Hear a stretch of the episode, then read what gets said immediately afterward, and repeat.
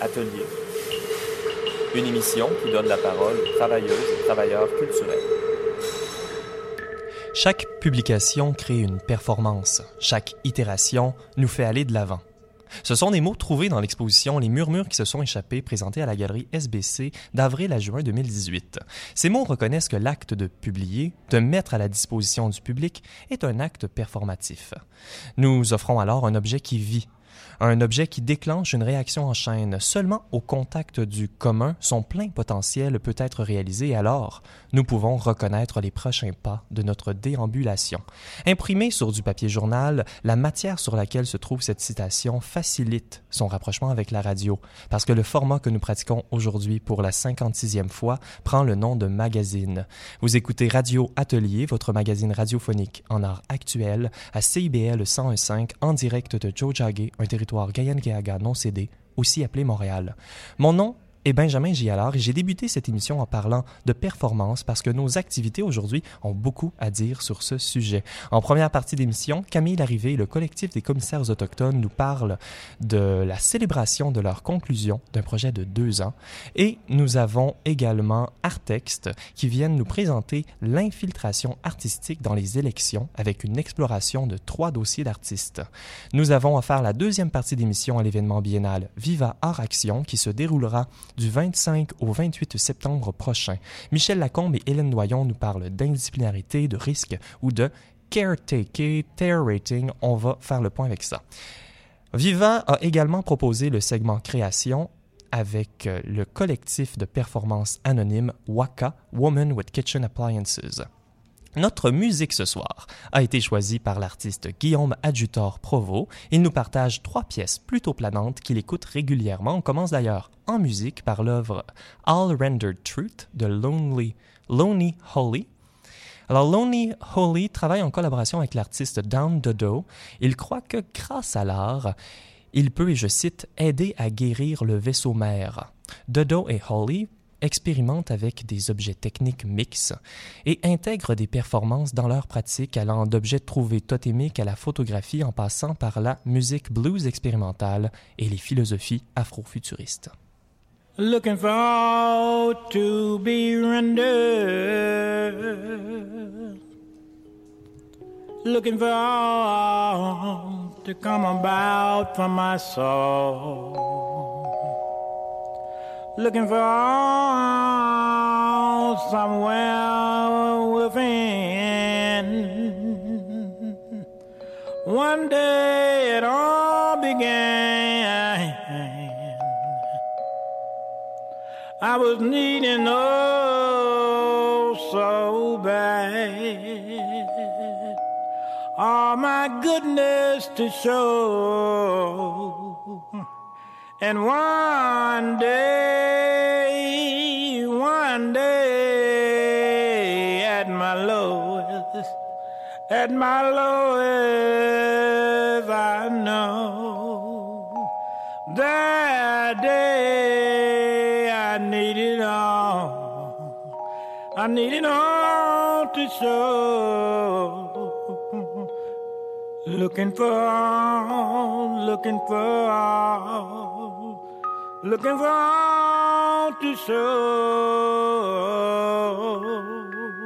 I call upon myself, call upon myself to do my best, call upon myself.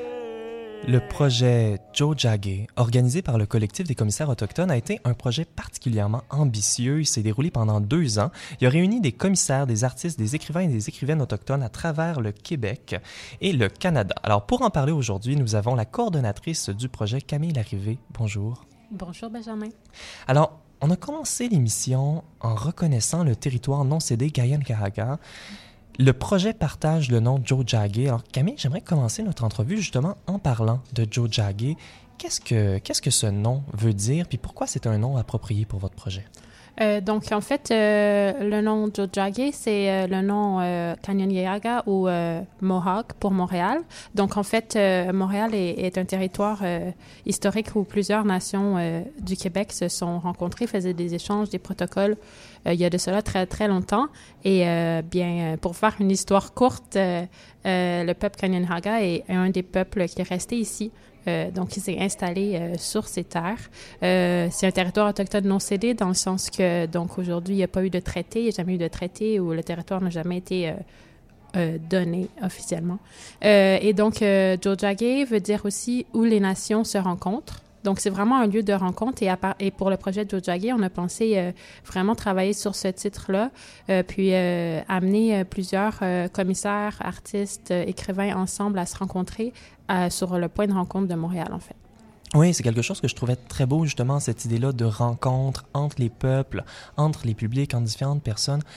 Vous dites également dans votre proposition de projet que vous allez vous appuyer sur des méthodologies autochtones. Donc, est-ce que apprendre la philosophie des langues autochtones, donc directement dans les langues, ça ressemble, ça serait un exemple de, Euh, de oui, ça? totalement. Euh, donc, apprendre les langues autochtones, c'est la souveraineté autochtone. Euh, c'est, vraiment une façon pour euh, plusieurs euh, peuples, plusieurs personnes autochtones de se réapproprier leur culture, leur histoire, leur langue. Ça passe beaucoup. Les cultures autochtones sont beaucoup par les cultures orales. Donc, c'est quelque chose qu'on voulait aussi honorer à travers ce projet-là. Donc, voilà. Oui, tout à fait. Puis on va en parler d'ailleurs plus tard, euh, un peu dans l'entrevue, des différents projets, des différents noms qui, reviennent. Mais j'aimerais qu'on recommence euh, ou qu'on se souvienne peut-être du début du projet. Donc, ça là, euh, un projet qui a été fait grâce à la bourse Nouveau chapitre du Conseil des arts du Canada. C'est quoi un peu la genèse de ce projet-là? Donc, en fait, ben, la bourse Nouveau Chapitre, c'est vraiment une bourse qui permettait à des projets à long terme, donc de deux ou trois ans, d'avoir lieu dans différents lieux, différents territoires du Canada. Puis, en fait, donc, le collectif des commissaires autochtones, ça fait plusieurs années qu'ils réfléchissent à faire un projet à long terme au Québec euh, parce qu'il n'y a pas eu beaucoup de projets qui ont été faits ici par le collectif, dû, entre autres, ben, on a, un organisme qui fonctionne euh, par des membres, par un, conseil d'administration, puis euh, au cours des années, il y avait donc des, artistes, des commissaires établis ici qui s'investissaient dans le, collectif, mais pas beaucoup. Puis ils ont découvert qu'en fait, euh, ça serait intéressant de développer un projet à long terme au Québec en art autochtone. Euh, dans, le- les arts autochtones au Canada sont, en plein essor, on pourrait dire. Il se passe plein de choses, mais au Québec, c'est toujours un petit peu plus lent. Euh, pour différentes raisons. Il y, a les, politiques linguistiques qui rentrent en, compte aussi.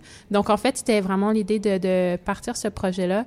Euh, le projet a été pensé et développé par euh, les artistes Hannah Klaus et Nadia Mir, qui sont ici, qui sont basés à Montréal. Et puis, elles ont décidé de, de penser à un projet qui pourrait donner la visibilité euh, à des artistes autochtones au Québec, puis faire des, aussi des ponts, des liens avec des artistes autochtones et commissaires de d'autres provinces. Ben oui, puis justement, on avait Anna Klaus à ce micro le, pendant notre émission numéro 37, le 18 mars 2019, avec le commissaire Guy Siwi-Durand pour parler de l'exposition de tabac et de foin d'odeur, là où nos rêves sont... euh, là où nos rêves... Là où sont nos rêves. Là où sont nos rêves. Merci, j'étais plus capable de lire mon, mon texte. C'était présenté au Musée d'art de Joliette, ça. Donc ça, c'est un des projets Oui. qui a fait partie du projet Joe Jagger. Oui. Et c'est quoi les autres projets? euh? Euh, donc, c'est ça, en fait, on a eu euh, deux projets d'exposition d'envergure. On a eu une collaboration avec la Biennale d'art contemporain autochtone, BACA, pour leur, leur édition euh, 2018. Donc, euh, on a euh, présenté l'exposition My Sister, My, Ma Sœur par deux commissaires, Nikki Little et Becca Taylor, qui sont venus ici en résidence. C'est vraiment un- le projet de Jojage, c'est un projet qui donne aussi l'opportunité à des artistes de faire des projets en résidence. Donc, on a aussi une résidence d'artistes au Centre Clark avec euh, l'artiste Atikamek Meki Ottawa. On a eu l'exposition au Musée d'art de Joliette, qui était une exposition collective avec euh, beaucoup d'artistes. Beaucoup d'artistes. Euh, à chaque fois, il y a, il y a toujours beaucoup d'artistes. L'idée de collectif revient toujours, de travailler en communauté, de travailler ensemble, de s'appuyer, euh, de présenter des, des, des œuvres qui sont euh, représentées par euh, plusieurs personnes. Puis euh, on a eu aussi d'autres événements, des- une soirée de projections vidéo et aussi une délégation de commissaires autochtones qu'on a invité de d'autres territoires à venir au Québec et rencontrer les artistes qui vivent dans leur communauté surtout, aller à la rencontre des artistes au lieu d'inviter les artistes à venir rencontrer les commissaires, voir comment ils travaillent dans leur propre communauté, les ressources qu'ils ont, les projets qu'ils développent, les défis. Euh, et donc ça, ça a, ça a eu lieu pendant l'été 2018. Donc c'est vraiment un deux ans de, de programmation, là, plusieurs initiatives. Et un deux ans qui, malheureusement, tire à sa fin, ou heureusement, parce que toute chose est un cycle, il y aura d'autres projets. Donc, on invite euh, tout le monde au Musée d'art contemporain le 19 septembre prochain, de 18h à 21h. Il va y avoir euh, une célébration de ça. Donc en fait, euh, oui. Donc en fait, c'est on appelle ça, ben, c'est une célébration de clôture du projet. En fait, on a décidé de faire un événement euh, de clôture qui, qui allait célébrer euh, notre travail qu'on a fait pendant deux ans avec le projet de Jojage. Donc on a invité une, une jeune commissaire émergente, Rudy Acker, qui travaille à la galerie SBC, qui fait vraiment des choses super.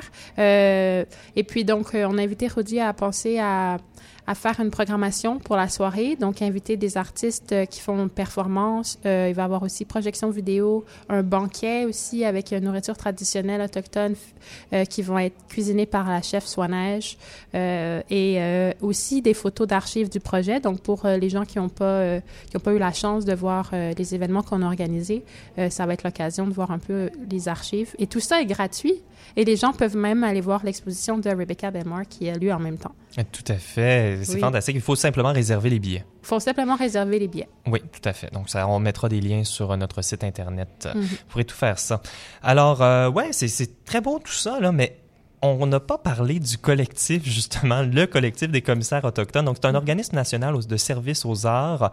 Vous avez des membres c'est quoi votre mandat? Comment ça marche? Donc, on a un mandat assez, assez grand qu'on est toujours en train de repenser, de redévelopper au cours des années. Euh, le collectif euh, a débuté il y a maintenant 12 ans. C'est vraiment, elle a commencé avec un petit collectif de commissaires et d'artistes basés dans plusieurs territoires qui ont décidé de, de, de s'associer ensemble puis de, de réfléchir à une façon de travailler ensemble, de s'aider mutuellement. Euh, donc, euh, ça a commencé comme ça, puis ça a grossi avec de plus en plus de gens de membres qui sont investis dans, le collectif pour que finalement, on, décide de, se mettre en organisme. Euh, et puis ça, ben, ça permet donc de, de, faire des projets, de faire des demandes de bourse pour des projets spécifiques. et puis, dont le projet de Jojage, il y a eu des projets qui ont été faits en Ontario aussi, Vancouver. donc, il y a plusieurs, plusieurs projets au cours des années. Puis on a mentionné, c'est un organisme où vous avez des membres. Mm-hmm. Pourquoi on serait membre de ce collectif? Pourquoi on serait membre? Une très bonne question. Parce que ça peut vous donner des opportunités euh, donc euh, d'exposition, de résidence. Nous, on est vraiment là pour diffuser l'information, pour aussi créer euh, des opportunités, la visibilité pour artistes et commissaires écrivains autochtones. Euh, aussi, on est là pour donner, pour s'assurer que les artistes, commissaires autochtones qui travaillent dans les institutions, euh, centres d'artistes, etc., se sentent aussi en sécurité dans leur lieu de travail, qu'ils soient certains que leur euh, que leur travail respecte les protocoles, leur façon de penser. Donc, la souveraineté autochtone en art est aussi quelque chose qui est très important pour le collectif. Donc, c'est donc, tout ça et se, mélange ensemble pour, euh, pour créer ce qui est le collectif des commissaires autochtones. J'espère qu'on a intéressé peut-être quelques personnes qui ne sont pas encore membres et qui aimeraient le devenir. Euh, l'entrevue tire à sa fin, mais j'aimerais parler peut-être du futur. Donc, vous avez plein de projets que vous développiez. On parlait justement des résidences. On n'a pas tout à fait parlé de mentorat, mais c'est également quelque chose d'important mhm. euh, que vous faites.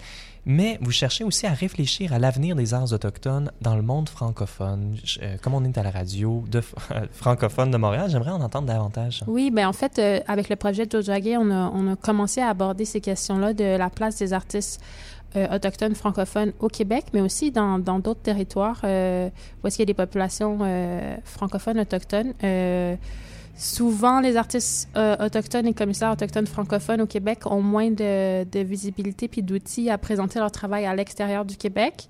Euh, et les ressources sont souvent moins importantes. Donc, c'est vraiment quelque chose que nous, on veut supporter euh, à travers justement le mentorat, les programmes de résidence, plus de plus d'initiatives et aussi pour les langues autochtones, euh, francophones, euh, et les artistes francophones qui, utilisent les langues autochtones. Tout ça est un, est un tout qui, qui, qui est encore à, à, développer puis à supporter.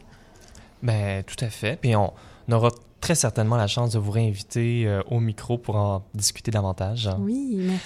Alors, je rappelle que vous êtes invité le 19 septembre pour célébrer le projet Joe Jagge au MAC. L'événement, c'est gratuit. Ça vous donne également le, euh, accès à l'exposition Braville monumentale de Rebecca Belmore, qu'on avait également à ce micro. Et vous pouvez, euh, vous devez réserver vos billets. Vous trouverez le, le site sur euh, radioatelier.ca. Camille Arrivé, merci. Merci, Benjamin. On va continuer en musique avec la pièce Christian de China Crisis. C'est issu de leur euh, single euh, du premier album de 1982. Puis le, titre de cet album-là était trop beau, je voulais vous le dire à la radio.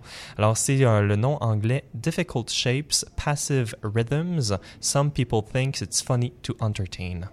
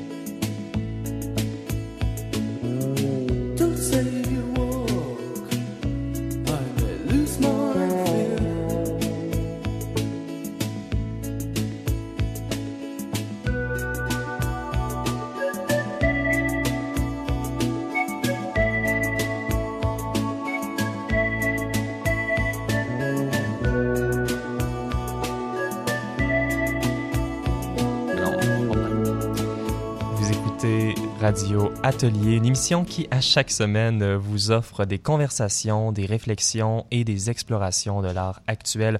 Vous pouvez nous écouter en balado-diffusion. Pour tous les détails, visitez notre site internet au radioatelier.ca. Nous présentons une nouvelle chronique ce soir, réalisée par nos voisins du 222, la bibliothèque et le centre d'exposition en art contemporain Artexte. La chronique s'appelle Déguster la collection. Nous avons le plaisir d'avoir en studio Jessica Hébert et euh, Hélène Brousseau. Hélène, qu'est-ce que c'est cette chronique? Ben, cette chronique, euh, ben, aujourd'hui, dans le fond, on va déguster la collection. On va mettre en valeur des dossiers de la collection d'Artexte. Donc, la collection d'Artexte comprend des dossiers d'artistes et d'organismes artistiques et compte plus de 30 000 publications et une vaste quantité de documents éphémères qui témoignent de ces pratiques. Et puis, qu'est-ce que vous allez nous présenter aujourd'hui? Cette semaine, avec la campagne électorale fédérale 2019, maintenant officiellement déclenchée, on va explorer les dossiers de trois artistes qui ont participé aux campagnes électorales passées dans le cadre de leur pratique artistique. Et notre chronique commence dans les années 70 avec le dossier d'artiste Vincent Trassoff. Vincent Trassoff est un artiste basé à Vancouver et il est cofondateur du centre d'artistes Western Front à Vancouver et cofondateur du projet d'art postal Image Bank avec Michael Morris. Son dossier d'artiste à Arttext mesure 4 cm d'épaisseur avec 4 publications et 5 documents éphémères. Et ça, on se disait que ça s'appelait la collation, c'est oui, ça? Oui, Oui, c'est ça, effet. exactement. Alors, c'est pour ça qu'on appelle déguster la collection. Oui, exactement. Le- la description physique euh, d'un livre, euh, ben, dans ce cas-là, le dossier, ça s'appelle la collection en bibliothéconomie. Donc, c'est une Alors, euh. Ben, Jessica, on te laisse terminer avec Vincent Tra- Sta- Trassov. Oui, alors dans son travail, il joue avec la notion de l'identité et l'alter ego, notamment dans son rôle de Mr. Peanut, la mascotte de Planters Peanuts. Dans un costume fait en papier mâché, il s'est infiltré dans la campagne municipale pour la mairie de Vancouver en 1974. C'était une performance de 20 jours dans laquelle il a couru sur la plateforme Peanut, qui signifiait performance, élégance, art, nonsense ou absurdité, uniqueness ou caractère unique et talent. Durant toute la campagne, il n'a jamais parlé. Et durant les présences publiques, il dansait la claquette. Et c'est son directeur de campagne, l'artiste John Mitchell, qui a pris la parole. Lors des élections, Mr. Peanut a reçu 5% du vote populaire. Mais quand même, hein, c'est pas mal. Ouais. Dans le dossier de Vincent Trassoff, il y a une publication qui s'appelle L'ascension et la chute du Parti Peanut. Journal 20 jours en novembre.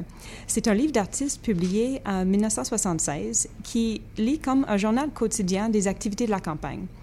Et la copie d'art-texte est signée par Vincent Trassoff et John Mitchell et datée le 20 janvier 1977. Il y a un tampon sur la page couverture qui indique que c'était un don à Artex de Ontario. Le livre témoigne de la nature un peu ridicule du projet, mais qui était aussi pris tout à fait au sérieux par les participants. Il comprend des coupeurs de journaux ainsi que des lettres de soutien de diverses personnes de la communauté politique et publique, notamment une lettre du maire de Kansas City, Missouri, qui lit Cher Mr. Peanut, ce sont des campagnes comme la vôtre qui ramèneront la vitalité et la créativité nécessaires à la fois à la politique et à la gestion de notre ville troublée. Da da da da da da. Je suis heureux d'annoncer officiellement mon soutien pour vos efforts de rapprocher l'art et la vie. Sincèrement, Charles Wheeler, maire de Kansas City, Missouri. Et Trassoff a dit à propos de sa campagne que cela ne dérangera pas les gens car ils ont l'habitude de lire des fous ou des notes en anglais au poste politique. Wow. C'est drôle parce que dans cette ironie-là, c'est pas tout à fait faux. Hein? Donc, ça peut paraître ridicule d'élire quelqu'un comme Monsieur Pinotte, mais ça dévoile une certaine absurdité de la sphère publique. hein. Oui, tout à fait. Et même si c'est clair que Mr. Peanut n'aurait jamais gagné l'élection, sa performance a tout de même perturbé la structure politique existante et avec l'humour. Alors, on, rappelle bien sûr que Monsieur Pinotte euh, et sa campagne, c'était dans les années 70. Est-ce qu'on voit toujours un- ce type de pratique-là euh, dans euh, l'art contemporain? Oui, certainement. Puis si on prend par exemple l'élection fédérale de 2015, deux artistes, Chris Lloyd et Kim Waldron, ont fait campagne dans la circonscription de Papineau, là où se présentait également Justin Trudeau. Commençons ici par Kim Waldron. Donc, euh, Kim est une artiste visuelle qui utilise souvent l'autoportrait pour prendre position sur des enjeux sociaux. Et on voit donc facilement comment le contexte d'une campagne électorale serait un terrain très fertile pour Kim, qui en 2015 souhaitait questionner l'usage de l'image en politique. Son dossier à Artex comporte 7 cm de documents, incluant 5 livres d'artistes, 6 opuscules, 23 documents éphémères et 7 photographies. Pour cette chronique, on va se concentrer sur le projet Public Office. Donc, les traces documentaires du projet, elles sont multiples et incluent, par exemple, des images, des articles de presse, des photocopies de documents officiels. Et parmi ceux-ci, j'aime bien un extrait d'un article de presse où elle raconte un échange qu'elle a eu avec sa mère lorsqu'elle a décidé de faire campagne. Donc, sa mère lui dit T'es pas une politicienne. hein. Et Kim de lui répondre Non, justement. Et ça se fait pas seul, puis c'est la même chose que pour être artiste.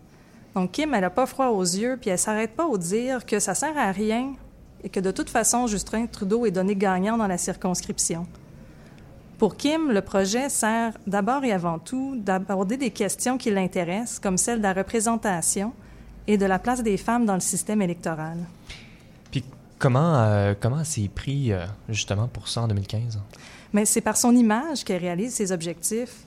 Donc, euh, candidate un peu atypique, elle apparaît enceinte de huit mois sur ses pancartes électorales et elle publie un mémoire qui relate son histoire depuis l'enfance et qui permet de dévoiler ses positions politiques personnelles tout en construisant son personnage public. Du côté de Chris Lloyd, c'est un artiste de performance qui s'intéresse particulièrement à l'identité canadienne. Son dossier à lui comporte 2 cm de documents, dont un opuscule, 2 cm de documents éphémères incluant de nombreuses correspondances, ainsi qu'un macaron. La démarche dans la sphère politique de Chris, elle, commence bien avant la campagne de 2015. Donc, euh, depuis 2001, il écrit régulièrement au premier ministre du Canada par courriel. Wow, ça, ça fait euh, beaucoup de premiers ministres euh, depuis 2001. Oui, en effet, euh, on peut dire que depuis ce temps-là, il a écrit à Jean Chrétien, Paul Martin, Stephen Harper et Justin Trudeau. Donc en 2008, après toutes ces correspondances-là, Chris devient membre de tous les partis fédéraux et en 2011, suivant la réélection de Stephen Harper, donc sa, sa troisième, son troisième mandat, il se questionne à savoir s'il pourrait peut-être lui-même infiltrer le parti et devenir candidat sous leur bannière. Est-ce qu'il a réussi? Ça a pris du temps, mais oui. Donc, euh, suivant une longue démarche sur plusieurs années, il a brièvement été le candidat dans le, co- dans le comté de Papineau. Sa carrière, par contre, pour les conservateurs, sera malheureusement écourtée par une révélation choc de CBC que sa candidature n'était en fait qu'une démarche artistique. Ah. Il deviendra donc candidat indépendant dans Papineau. Ses priorités l'art et l'environnement, la réforme du système électoral, se libérer de la partisanerie et limiter le pouvoir du premier ministre. Sa pancarte était illustrée par l'artiste Clément de Gauljac. Et une chose qui me frappe chez les deux artistes, c'est qu'ils n'ont jamais caché la démarche artistique du processus. Et les deux démarches sont sérieuses et les enjeux soulevés sont bien réels. Du côté de Kim, elle lance sa campagne dans une galerie et ouvre même une exposition intitulée La très honorable Kim Waldron un mois avant le jour du vote. Chris, de son côté, raconte l'ensemble de sa démarche presque quotidiennement, rien de moins qu'au premier ministre du Canada. Et j'aimerais, pour terminer, vous lire un extrait qui traduit, traduit d'un courriel du 12 janvier 2011 adressé à Stephen. Je commence à penser que je n'irai pas beaucoup plus loin dans ma démarche pour devenir candidat dans Papineau. Je n'ai ni directeur de campagne, ni agent financier, et l'idée de trouver et de faire signer 25 membres est non seulement décourageante, elle ajoute un stress inutile. Cela veut dire que ce projet d'infiltration méandreux et mal défini risque d'avoir une fin prématurée. Mais dans tous les cas, je resterai président aussi longtemps que je pourrai et brûlerai peut-être tous les documents. Haha, je rigole. Envoyer directement à Stephen Harper. Absolument. Et si, ce qui est intéressant, c'est que euh, les trois artistes qu'on a explorés ont tous une approche unique. Et ils utilisent les codes déjà présents dans les campagnes, comme la fiche, la plateforme électorale, qui deviennent des éléments clés de leur performance. Et ils sont tous francs, ils jouent le jeu jusqu'au bout et montrent que même si leur démarche est avant tout artistique, leur participation permet, de discuter d'enjeux souvent absents de la politique partisane. Et leurs infiltrations ils ont déstabilisé les campagnes pour révéler le caractère euh, omniprésent du spectacle dans la politique. Euh, parfois, en regardant les débats des chefs ou des entrevues dans les médias, par exemple, on peut se demander parfois si les politiciens ne sont pas eux-mêmes les artistes de la performance. Et les projets de, Vincent Trassoff, Chris Lloyd et Kim Waldron entament un dialogue qui, va, qui est plus large que le milieu de l'art, qui pose la question sur l'implication citoyenne dans le milieu politique. Et pourquoi ne pas élire un artiste à la fonction publique? Ben, moi, je pense que c'est une très bonne idée.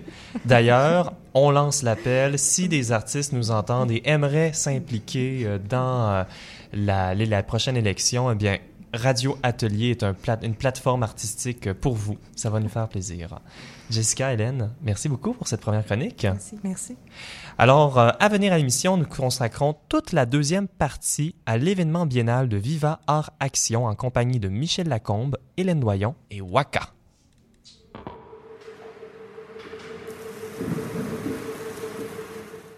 Le vote par Internet, vous en pensez quoi? Élection Québec mène actuellement une consultation publique pour connaître votre avis sur la question.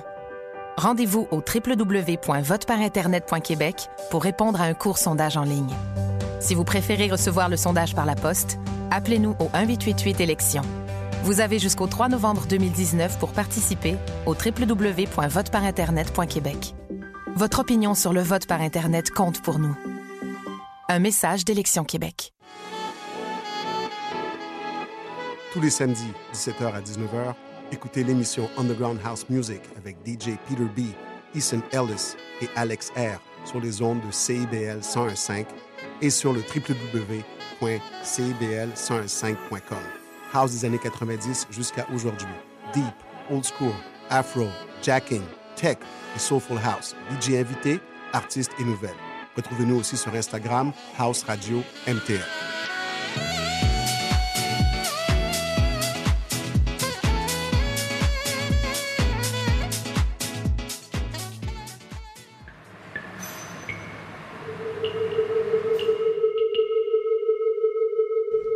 Vous êtes de retour à Radio Atelier, un rendez-vous hebdomadaire, hebdomadaire autour de l'art actuel à Montréal. Vous pouvez réécouter toutes nos émissions au radioatelier.ca ou encore sur votre application de balado préférée.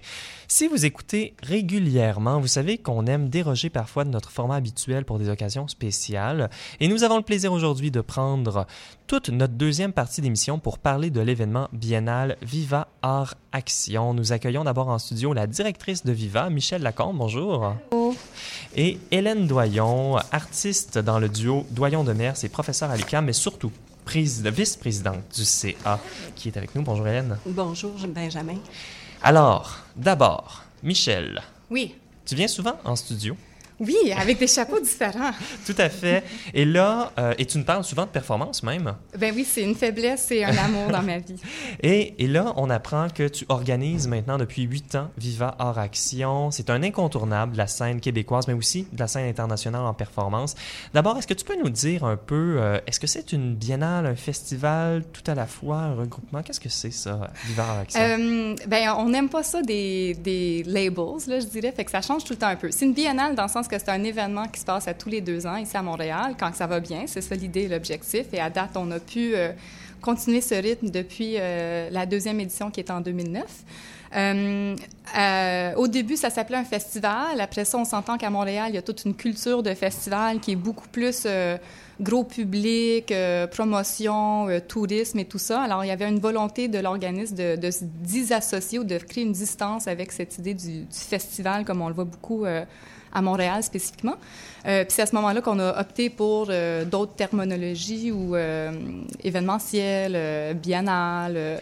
On- ça change tout le temps dépendant des besoins. Tu sais, quand on a besoin de prestige, on dit biennale. Quand on a besoin de convivialité, on dit événement. Quand on a... c'est c'est flexible. On essaye de rester en mouvement avec le titre comme l'événement. Ben oui, tout à fait. Puis on parlait justement des débuts. Peut-être que l'une de vous deux peut nous expliquer un peu justement comment ça a commencé. Est-ce que ça répondait à un besoin? En fait, Hélène, tu connais-tu les débuts de Viva? Pas vraiment, non. Ah, J'étais ben, pas je, là. Je vais te, je vais te l'apprendre aussi. Euh, Viva a commencé en 2006. Euh, au début, c'était une initiative qui a été apportée à la table de deux artistes, euh, Alexis Bellavance et Patrick Lacasse.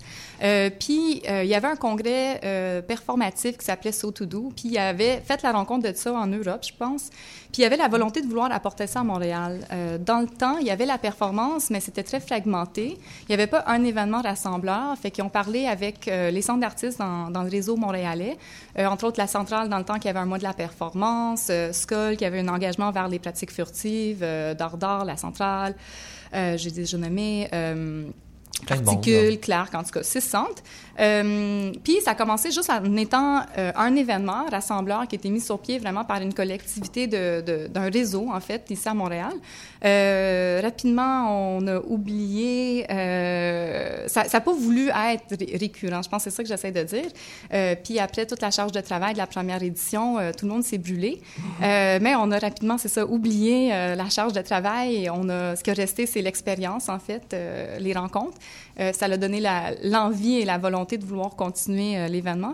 La deuxième édition s'est faite en, en 2009, comme j'ai dit. Ça a pris trois ans à mettre sur pied la, la deuxième édition. Et depuis, on a pu maintenir le rythme. Tout à fait. Et on se rencontre aujourd'hui parce qu'il y aura une, nouvelle édition très prochainement. C'est euh, du 25 au 28 septembre. Ça va se dérouler aux ateliers Jean Briand. Et comme on le décrivait, c'est un événement multiforme qui cherche à sortir le public de leur zone de confort, mais aussi de sortir l'organisation de la zone de confort. Est-ce qu'est-ce que ça veut dire pour Viva la prise de risque? Oui, ben pour nous, c'est certain qu'on laisse beaucoup de liberté aux artistes. Fait que quand on fait les invitations, euh, c'est un processus de programmation décentralisé. Euh, puis quand on fait les invitations aux artistes, on les invite parce qu'il y a un respect puis un intérêt dans les pratiques générales. Mais on fait pas un commissariat pur, dans le sens qu'on donne carte blanche aux artistes de répondre au contexte qu'on leur propose. Fait que euh, les œuvres, dans certains cas, on sait dans quoi qu'on embarque, mais dans d'autres, dépendant des processus des artistes, on sait pas à quoi qu'on s'attend tant que l'action et l'artiste n'est pas dans l'espace. Fait que souvent, à Viva, on découvre aussi les œuvres en même temps que le public, puis des fois même l'artiste. Puis je laisserais peut-être Hélène Doyon ici parler un petit peu de, des formes artistiques qu'on soutient, puis des particularités euh, alentour de ça qui font en sorte qu'un festival comme Viva prend son sens, peut-être. Oui, ben c'est ça, c'était très, très large, l'art-action ou l'art-performance. Ça inclut autant la manœuvre faudra peut-être définir. Et euh, ben tout à l'heure, ce que les euh, jeunes filles d'Artex, j'ose dire les jeunes filles, je suis désolée, ce que euh, Jessica et Hélène euh, ont raconté sur les dossiers d'artistes, ben ça fait partie de leur performance. Certains se nommaient exactement comme ça, donc ça va dans des pratiques de ce de ce genre-là, oui, de cet ordre-là, jusqu'à euh, des performances que j'appelle de scène, là, qui qu'on voit les soirs de performance euh, dans l'événement. Euh, Qu'on peut applaudir à la fin. oui, c'est ça, une derrière l'autre. Là. Donc là, c'est plus structuré, c'est plus facile de saisir euh, le terme. Mais euh, on parle de manœuvre souvent, donc on parle d'œuvres qu'on qui déploient une action dans le temps et qui va se révéler plus ou moins au public, dépendamment des désirs des, des, des performants. Ben, tout à fait. Puis on parle justement d'une organisation qui est pensée pour soutenir l'artiste d'abord. Vous revendiquez aussi la forme d'autodétermination artistique. Mhm. Est-ce que vous voulez en glisser un mot? Oui, bien c'est souvent en tant qu'artiste, euh, on est présenté dans des contextes où ce qu'on adapte notre pratique pour répondre aux besoins, euh, que ce besoin-là soit temporel ou logistique, ou aussi juste euh, de privilégier l'accès au public. À Vivant, on laisse vraiment les artistes définir du début à la fin le contexte de leur performance. Fait que c'est certain qu'il y a des artistes qui, oui, choisissent d'avoir une présence plus typique, frontale, en avant d'un public qui est rassemblé alentour d'eux. Mais il y a une grosse partie de la programmation aussi qui appuie des pratiques d'ordre plus ou furtive ou des manœuvres. Alors, des processus artistiques qui euh, mettent au défi, en fait, les contextes de diffusion habituels qu'on voit pour les arts vivants euh, et les arts visuels, euh, dont des pratiques qui sont ancrées dans la spontanéité, la réaction, dans l'invisibilité, dans l'infiltration, tous ces genres de présences artistiques qui mettent au défi une rencontre habituelle qu'on s'entend dans un contexte de festival. Et, et ça, ça demande beaucoup d'énergie de la part des organisateurs et des organisatrices. Ça demande de repenser notre approche capitaliste, si on veut, là, à- au commissariat. On parlait d'un terme. Là, on cherche comment on, comment on, comment on nomme ça. Il y a le terme euh, caretaker? Care, care en fait. Ouais. Je propose un terme ce soir. Oui. Commis-soin. J'adore. C'est super. Alors, ça serait quoi ce terme-là, ce néologisme-là? Peut-être, euh, Hélène, euh, qu'est-ce que ça l'évoque? Oui, ben ça évoque l'idée que ben ça vient pas de moi là, c'est vraiment une, une autre un autre euh, groupe d'artistes qui euh, travaille sur ça, mais euh, ça évoque l'idée de prendre soin plus que d'organiser, comme tu disais, dans, dans le sens capitaliste. Je pense qu'autour de la performance, euh, c'est pas vraiment l'objectif, les questions de, visibilité à grande échelle et de, vendre. Et, on travaille beaucoup plus sur les valeurs symboliques que sur les valeurs monétaires. Donc, euh, l'idée, c'est de, de, de, de travailler, je dirais, à la transformation de la société à travers des petites actions artistiques ou des grandes actions artistiques. C'est- Mais Mhm, c'est c'est très évocateur, ça, de travailler avec des petites actions et puis de, de prendre soin. J'aimerais peut-être vous euh, demander un exercice difficile d'imaginer euh, pour nos auditeurs et auditrices une anecdote qui pourrait un peu représenter qu'est-ce qu'on pourrait voir à Viva, quelque chose qui vous a particulièrement marqué ou quelque chose qui pourrait euh, expliquer ce dont on parle depuis le début de l'entrevue. Euh, ben, écoute, il y en a plein des expériences parce que c'est vivant, fait que souvent les défis, euh, ça se présente sur le terrain en, en temps réel. Euh, puis c'est certain qu'on on donne beaucoup de confiance. En fait, je veux juste retourner à cette idée-là de, de confiance, puis peut-être expliquer euh, une anecdote qui, qui met en valeur cette relation un peu humaine-là qu'on voit rarement en fait en culture, malgré le fait qu'il y a plein d'humains en culture. Euh, mais euh, on a un artiste, une édition, puis euh, à Viva, on n'a pas de stage manager. Il n'y a pas une personne qui vient dire ton temps est fini, on passe à autre chose. Euh, Un régisseur, euh, oui, c'est Mhm. ça. Ça reste euh, très vivant, puis ça s'organise entre les artistes et le public en même temps.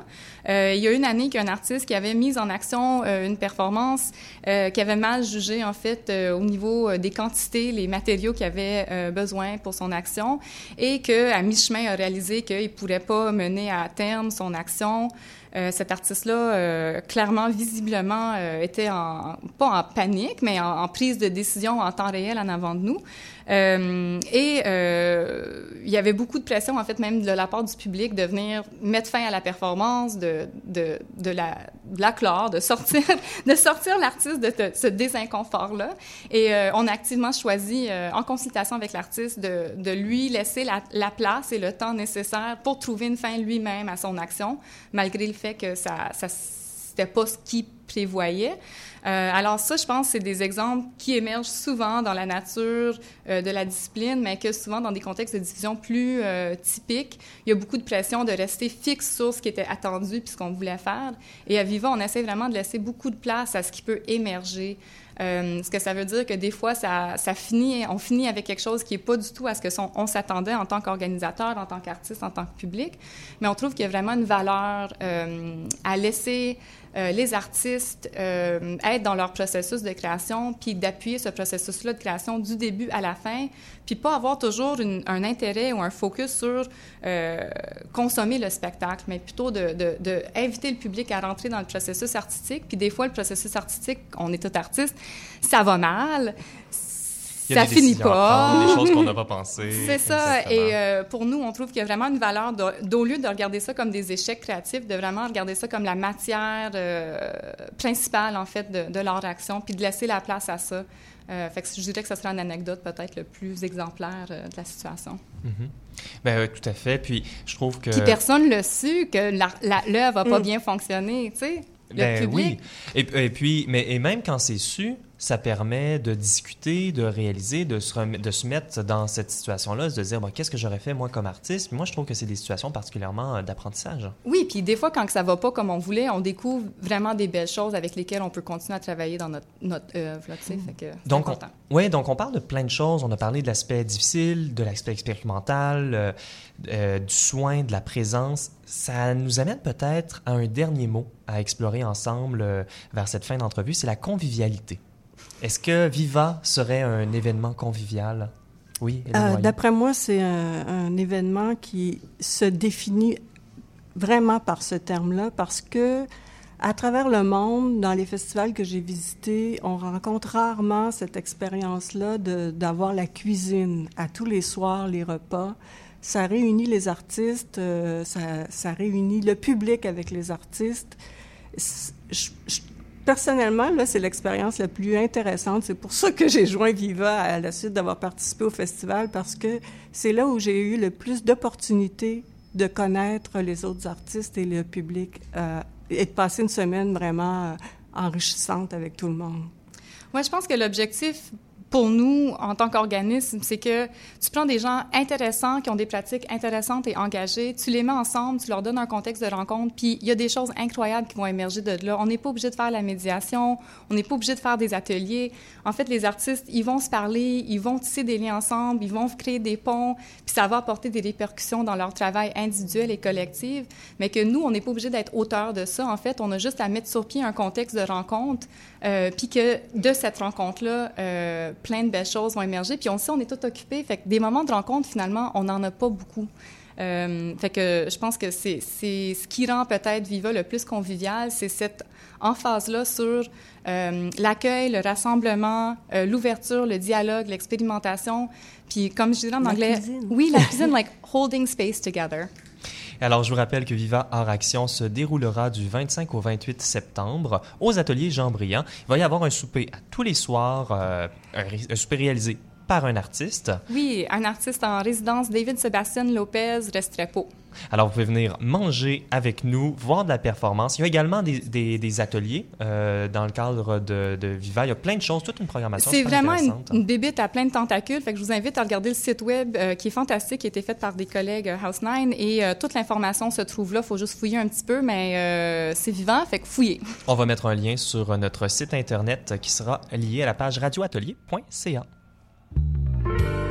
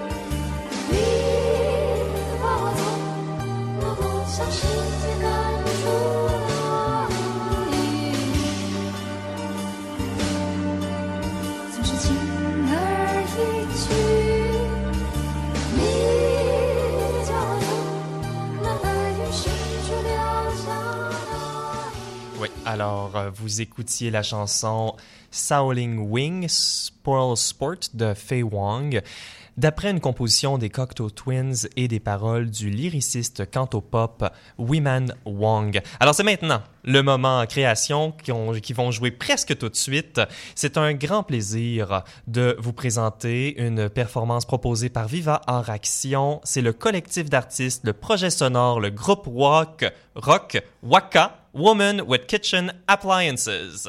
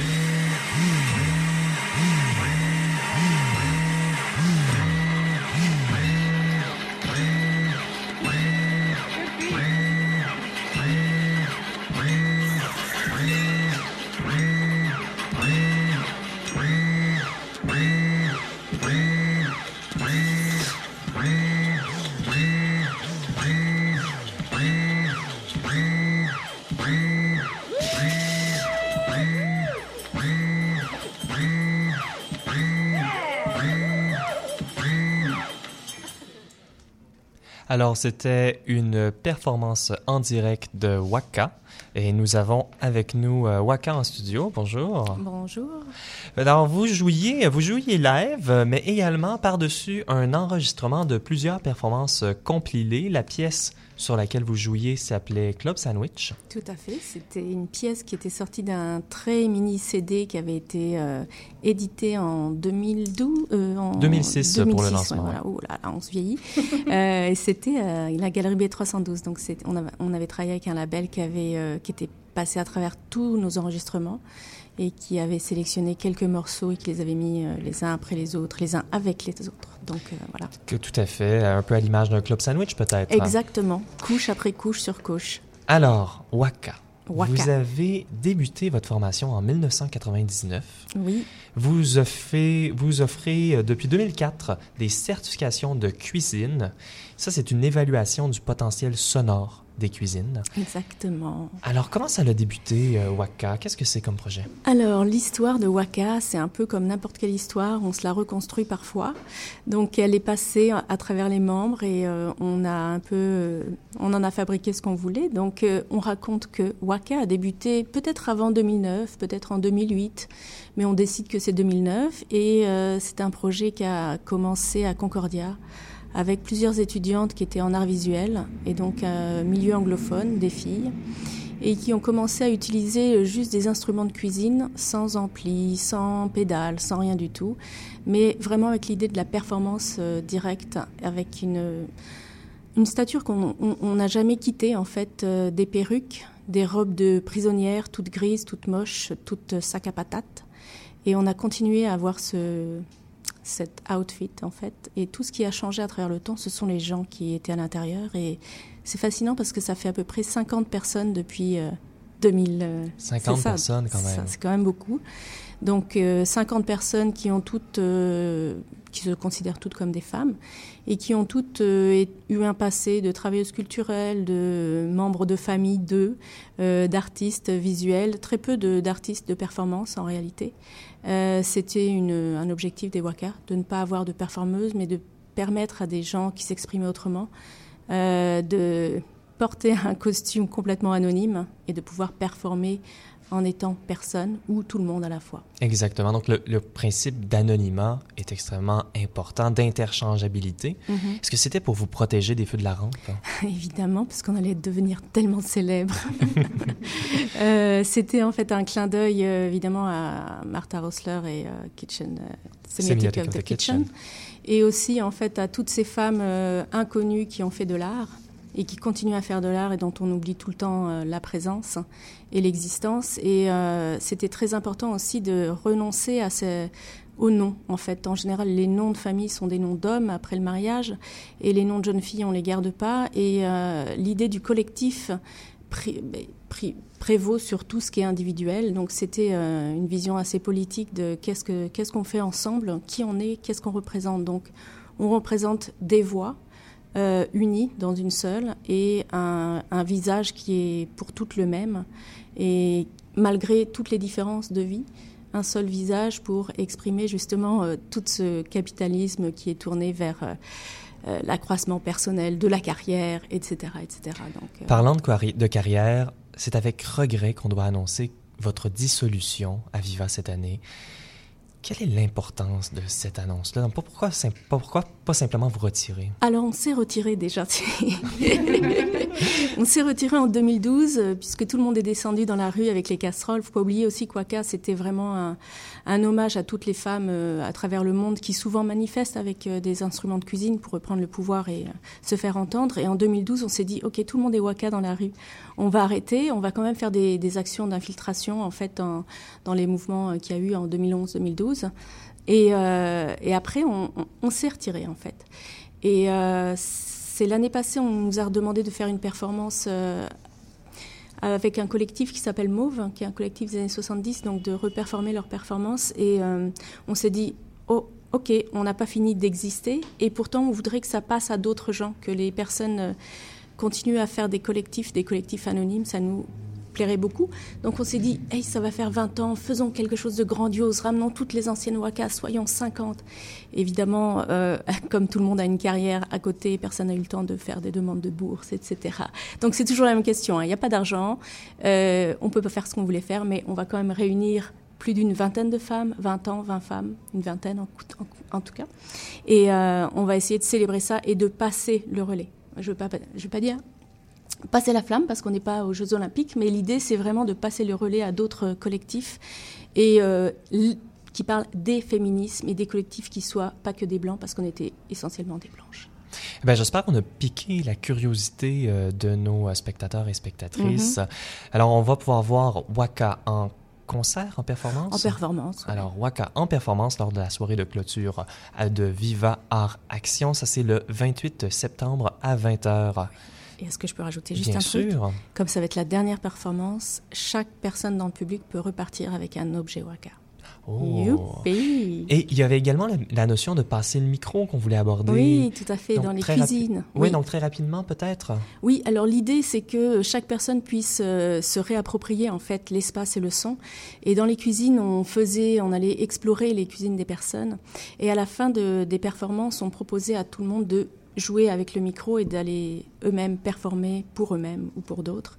Et euh, ce qu'on préférait, c'était quand les personnes, des femmes de 70 ans, tout d'un coup s'illuminaient parce qu'elles avaient utilisé un objet toute leur vie, elles n'avaient jamais euh, exploré ce potentiel énorme de son en fait et de c'est plus c'est pas de la violence, c'est vraiment une reprendre le pouvoir mais au-delà de ce que c'était. Donc c'est ça c'était c'est ce qui est le plus beau en fait à voir. peut-être prendre un, un, outil de création, oui. pardon, un outil de création, puis en, un outil de travail, puis en faire un, un outil de création. Exactement. Mm -hmm. Donc reprendre le pouvoir partout sur tous les domaines. Ben, merci, merci Michel Lacombe de cette euh, inclusion euh, là. Waka. Merci. Merci à vous. Eh ben, C'est ce qui va mettre fin à notre 56e émission de Radio Atelier ce soir. Je glisserai simplement un mot sur notre commissaire musical de cette semaine. Guillaume Adjutor Provo présente en ce moment une installation à Caravansérail Caravansérail à Rimouski, excusez-moi, euh, Caravansérail. Jusqu'au 12 octobre, le titre est Sans ennui et ça réunit une collection de dessins attribués au soldat Maurice Gagnon qui les aurait fait pendant la Deuxième Guerre mondiale. En arrière-plan, il y a une vidéo, une projection vidéo Zouter qui trace les connexions entre des représentations du, satanisme et l'apparition de la mode Zouter au Québec, une sous-culture mexicaine-américaine au tournant des années 40. Je m'appelle Benjamin Gialard et je remercie Odile Juron à la coordination, Jenny Cartwright à à la mise en onde et Véronique Marangère aux communications. Vous trouverez toutes nos émissions en balado diffusion radio atelier et vous pouvez nous suivre sur Facebook et Instagram.